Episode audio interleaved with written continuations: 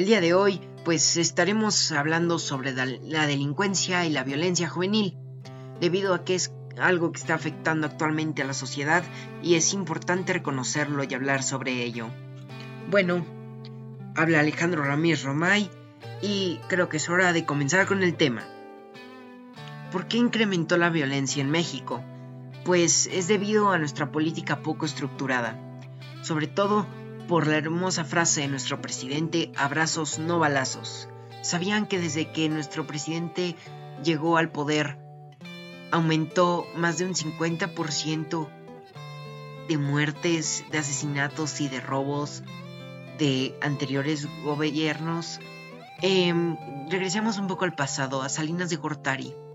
Tuvo un total de 153 mil muertos durante todo su gobierno. Bueno, nuestro querido presidente ya va por más de 200 mil. Y aún no ha acabado. Así que ahí nos podemos dar cuenta que la política en México es totalmente corrupta y no está ayudando realmente como dijo que iba a hacerlo. Está muriendo demasiada gente y tenemos que buscar una forma de parar esto. Pero para poder tener un contexto sobre esto y llevarlo a palabras menores y realmente tener un contexto más cercano a nuestra realidad, vamos a hablar sobre qué tan seguro es Ixtapaluca, que es el lugar donde está la escuela y la mayoría de alumnos habitan, también profesores. Bueno, pues Ixtapaluca es uno de los lugares más inseguros del Estado de México. Actualmente ocupa el segundo puesto. Pero ocupa el primer puesto en lugar por robos de vehículos y secuestros. O bueno, así manifestó la diputada federal Marciela Serrano Hernández hace un par de semanas. Ahora, yendo más profundo, ¿qué es la violencia juvenil? Pues la violencia juvenil es un problema mundial de salud pública Incluye una serie de actos que van desde la intimidación y las riñas al homicidio, pasando por agresiones sexuales y físicas más graves. Así es, como acaban de escuchar, la violencia juvenil es un gran problema en la sociedad, el cual no hemos podido controlar, debido a que la gente está viviendo tanto estrés y depresión sin realmente tenerlo. Digamos que es una depresión falsa, ¿Y por qué pasa esto? Por la porquería de sociedad que tenemos. Ya se normalizó gritar groserías, hablar mal, estar mal con la gente. Ya hay poca gente que dice buenos días, que es educada. Generalmente recibimos malos tratos de todos. Ahora, para continuar, tenemos que saber cuáles son los semáforos este, gráficos que se ocupan para saber qué está pasando en nuestro querido estado, en esto, bueno, en nuestro querido municipio Ixtapaluca. Em, eh, se divide en tres colores, en color rojo, azul y verde. Rojo quiere decir que es muy peligroso, amarillo es que es regular y verde es que estamos bien. Actualmente ocupamos el tercer lugar en homicidios de todo el Estado de México con más de 698 homicidios y nuestro semáforo está de color amarillo. Luego de, eh, secuestros nos encontramos de color verde eh, teniendo aproximadamente 4 secuestros diarios. El mayor delito registrado es la extorsión con más de 1.300 casos diarios esta la encontraremos en color rojo. El narcomeludeo, así es, la venta de drogas se encuentra de color verde, ya que de esta no hay una cifra exacta porque no se sabe cuánta gente está vendiendo droga. Pero por la gente que se ha visto drogada, que son más de 600 personas, es algo ligeramente grave, por eso se encuentra en el color amarillo. También está el robo a vehículo. Em, también encontrándose en el color amarillo debido a que es algo bastante común, sobre todo en los semáforos. Llegan, te asaltan y no puedes hacer nada porque estás totalmente parado.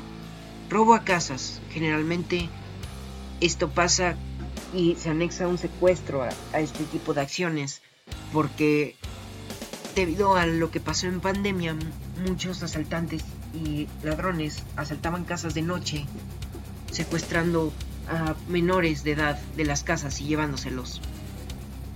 Además de esto, es tan común porque es de donde más dinero se puede sacar al realizar un robo y no arriesgarse de mucha forma, ya que si robas un banco puede salir muy mal. Luego, los robos a negocios. Estos los tenemos de color rojo, son extremadamente comunes. Mínimo 4 de cada 10 son robados una vez a la semana. Es muy común y estamos viviendo una época muy fea respecto a eso. También tenemos a la violación de color rojo.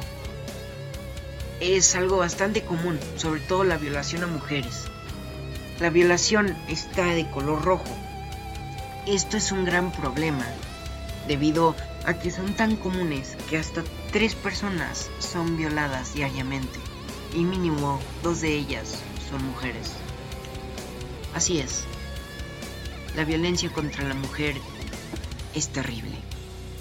Continuamos con la violencia familiar, ya sea gritos, maltratos y abusos. Esta también se encuentra en color rojo, siendo bastante común. Cosa que entristece realmente, porque el hecho de estar violentado por tu familia ya no es algo correcto. Y ahí te das cuenta todos los problemas que tiene nuestra sociedad. Continuamos con lesiones post-asalto. Esta también se encuentra en rojo, siendo bastante común. Aproximadamente 300 personas a la semana salen heridas por este tipo de acciones. Los feminicidios. Actualmente tenemos 8 feminicidios registrados en Ixtapaluca, cosa que deberíamos estar orgullosos, porque ha habido otros años que hemos llegado a registrar hasta 60 el número de víctimas registradas por mes. Ahora continuaremos haciendo una gráfica que compara el 2021 con el 2022 en cuestión de asaltos. Ok, comencemos. En el 2021 se registraron 4.072 víctimas de delincuencia registradas. En 2022 se registraron 4.240 solo en enero. El mes en el que menos hubo delincuencia fue este. Ya sea cualquiera de los semáforos anteriormente mencionados, eh, dieron un poquito de suma a esta gráfica.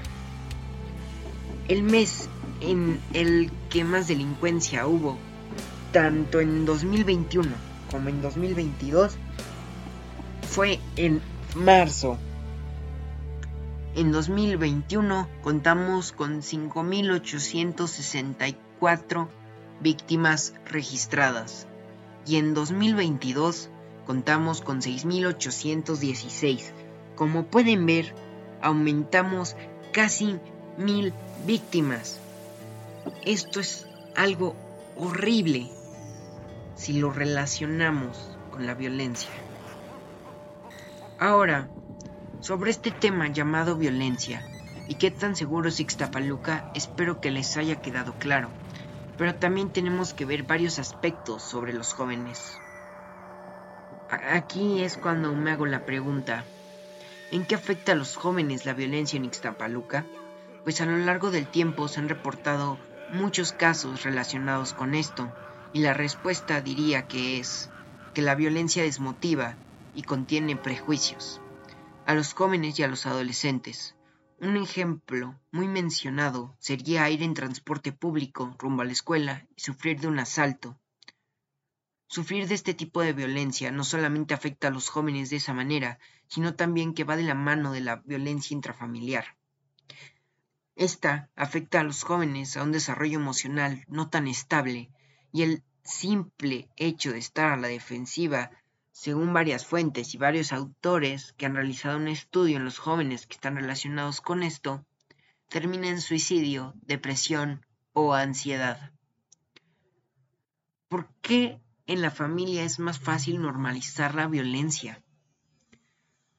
Porque es nuestro núcleo, núcleo principal y aquí se perdona este tipo de errores cosa que está totalmente mal.